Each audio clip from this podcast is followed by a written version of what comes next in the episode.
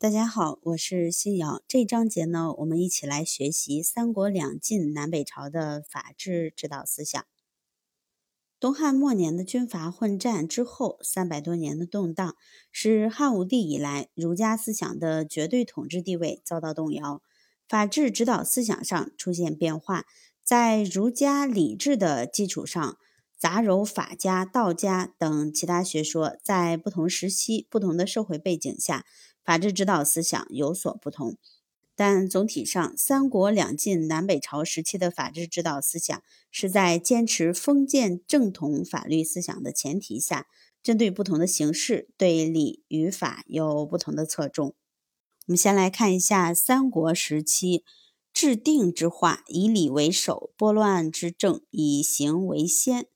这个法治的指导思想。三国时期战乱不止，统治者急需以法律安定社会秩序，树立自己的权威。因此，三国统治者在肯定礼制对法治具有指导作用的同时，格外强调法律在治理乱世、拨乱反正中不可替代的作用，主张建立完备的法律制度，执法从严，依法行赏罚，务使百姓相信令必行，禁必止。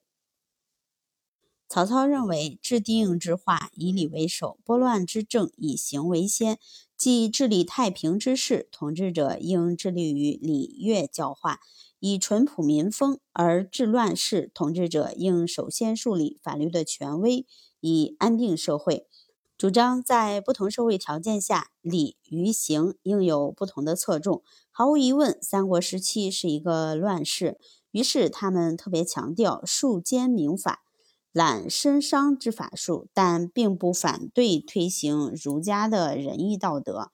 蜀国主张一手施教，一手施法，如诸葛亮提倡“威之以法，克教严明”，主张厉行法治，强调法治教育，以法家的一行原则，不别亲疏，不输贵贱，一断于法。三国时期的法治指导思想，主要是在礼法结合的基础上，更强调法治。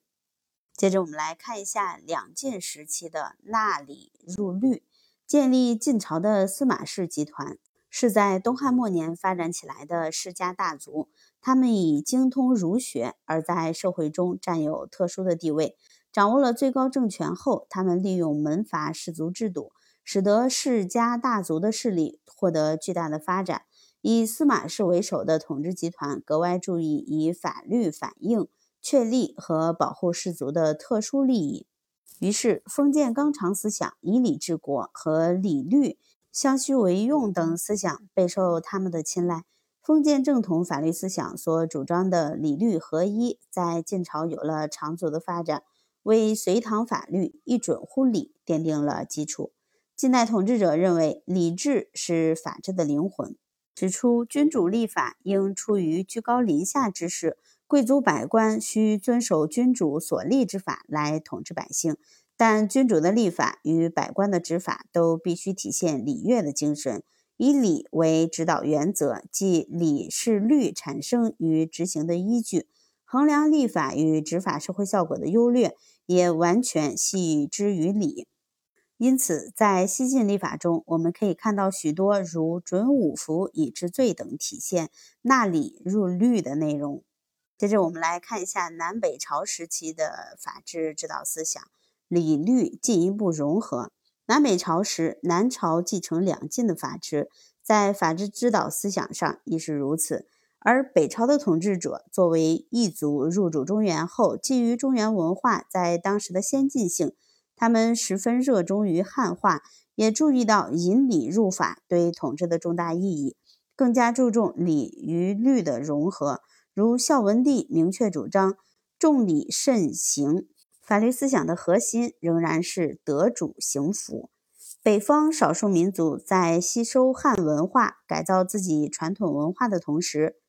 也为汉文化注入了新鲜的血液。在礼律融合思想的指导下，他们创建出许多新的法律制度，如重罪十条，对违背礼的行为从重处罚等。促使礼与律的进一步融合，并为后世立法所继承。因此，南北朝时期，北朝法治是中国法律儒家化的重要阶段。